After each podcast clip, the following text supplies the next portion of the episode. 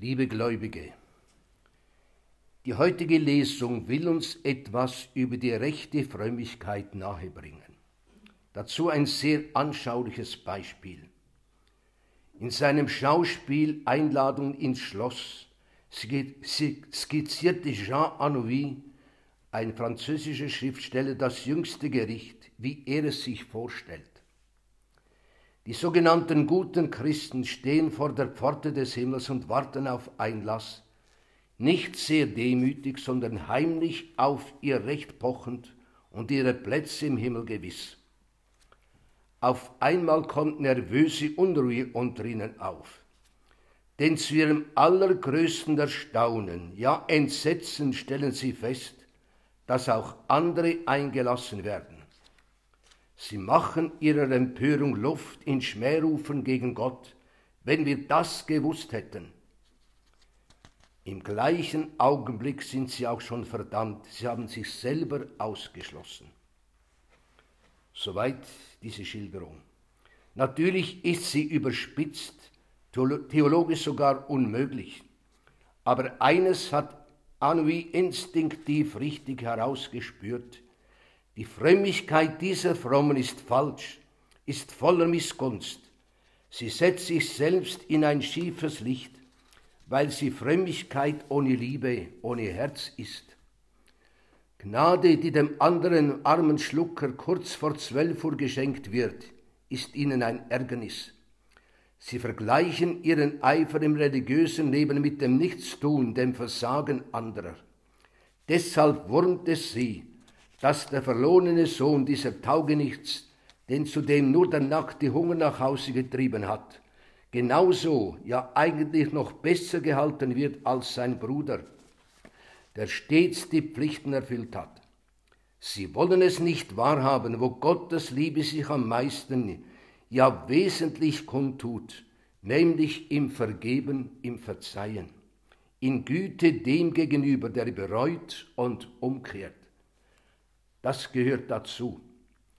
Mag solche sogenannte Frömmigkeit in dieser extremen Form kaum irgendwo existieren, so viel aber kann aus diesem Beispiel doch klar werden. Frömmigkeit ohne Liebe ist ein Unding. Der Fromme ohne Herz ist eine Karikatur. Leider liest der glaubenslose Mensch nicht in der Heiligen Schrift oder im Katechismus, um sich über das Wesen wahrer Frömmigkeit oder über den katholischen Glauben zu orientieren. Er liest nur in dem Buch, das ihm täglich ohne viel Mühe zugänglich ist und auch da nur den Schutzumschlag. Das sind die Christen. Hier findet der Außenstehende, auch der laue Katholik, der nicht mehr mit beiden Füßen in seiner Kirche steht, seine sämtlichen Vorurteile gegen den Frommen bestätigt. Frömmigkeit hat für ihn nur eine Scheinfunktion, nämlich die heruntergeleierten Rosenkränze, das äußerliche Getue um Beichte und Kommunionempfang, der Kitsch der Bilder und die Medaillen, die Kirchenbesuche aus Gewohnheit oder aus Angst vor schwerer Sünde und die Fronleichnamsprozession als Modeschau das ist eine kleine Sammlung solcher Vorurteile.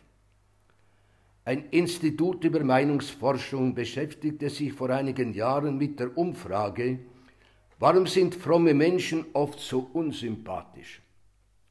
Fast alle Antworten lauteten gleich. Es fehlt den Frommen an der rechten Einstellung zur Welt, am rechten Verhältnis zu Mitmenschen. Sie besitzen keine Heiterkeit, keine Güte, keine Liebenswürdigkeit und Höflichkeit.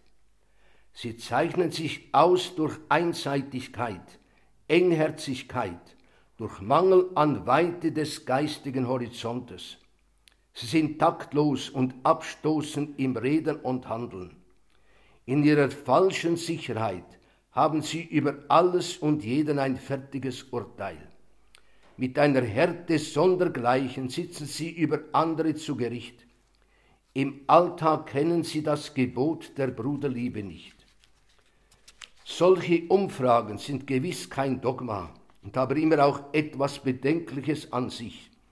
denn sie geben letztlich nur Gelegenheit zu negativer, ja pharisäischer Kritik.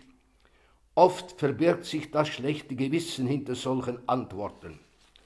Und gerne hängt man die Schuld des eigenen Versagens im religiösen Leben den Frommen an, dem Zerrbild der Frömmigkeit.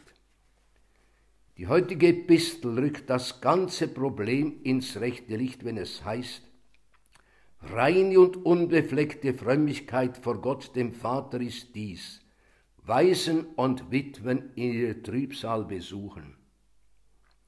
Zunächst bekommt man beim Hören dieses Textes den Eindruck, hier werde eine etwas sonderbare Moral gepredigt.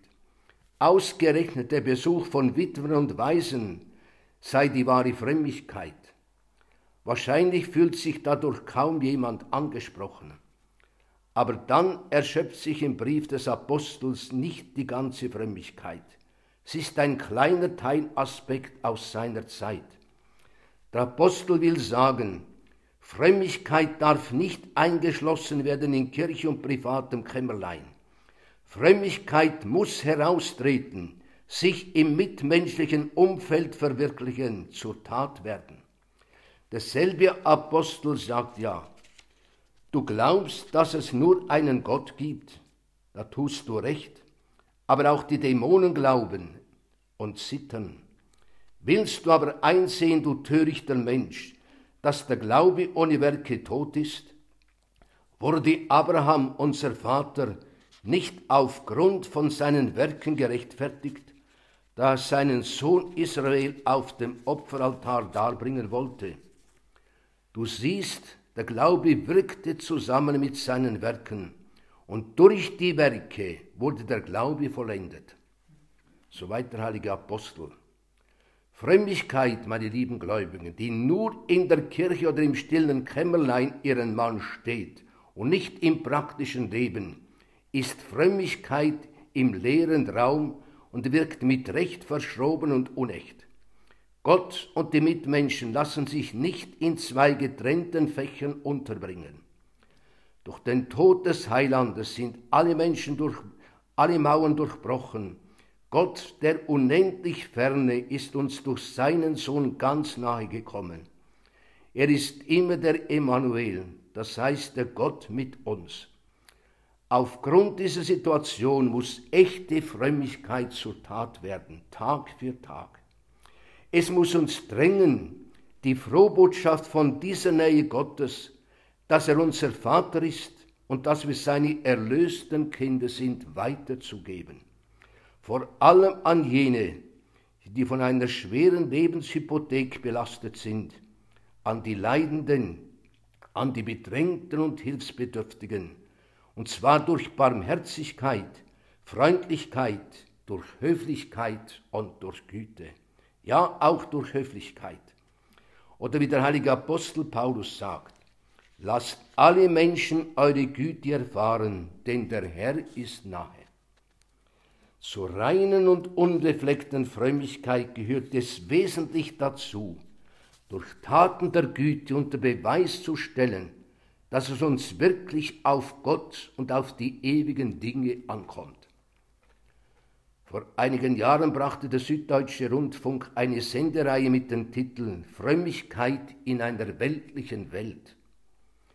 Immer wieder kam zum Ausdruck, dass Frömmigkeit den Weg in die Welt hinaus wagen muss, in eine Welt, die Gott totschweigt. Frömmigkeit muss also überall sichtbar und spürbar sein, im ehelichen und familiären Leben, auf der Straße, im Umgang mit Kollegen, Freunden und Freundinnen, in der nächsten Liebe allen Menschen gegenüber, weil wir alle vom einen Vater Gott als seine Kinder geliebt werden. Sagt doch der Heiland selbst, ich habe noch andere Schafe, die sind nicht aus diesem Stall, und dieselben muss ich herbeiführen, und sie werden meine Stimme hören, und es wird eine Herde und ein Hirt werden. Durch unser Dienen und Helfen soll Gott, Jesus Christus, der Heiland, gleichsam sichtbar werden in einer Welt, die so tut, als existiere Gott nicht. Damit soll aber nicht gesagt werden, und auch die Epistel meint es nicht, Frömmigkeit bestehe ausschließlich in schweigender Verkündigung durch Dienen und Helfen. Die Kirche ist und bleibt auch immer eine Kirche des Wortes. Liebendes Dienen und Helfen bestätigen das Wort Gottes, ersetzen tun sie das Wort nicht. So ist Frömmigkeit stets eine Sache des Wortes, des Verkündens, des Hörens und des Glaubens. Gottesdienst und Gebet werden nie überflüssig. Der Heiland hat beides eindringlich geboten. Wir brauchen das Gebet als Atemholen der Seele, wie der heilige Augustinus sagt. Und wir brauchen das allerheiligste Altarsakrament. Sagt uns doch Christus, wer dieses Brot isst, wird leben in Ewigkeit. Zugleich bleibt aber wahr, jede echte Frömmigkeit in Gebet und Gottesdienst führt zur Sendung in die Welt hinaus, zur tätigen Nächstenliebe, um eine reine und unbefleckte Frömmigkeit zu sein. Amen.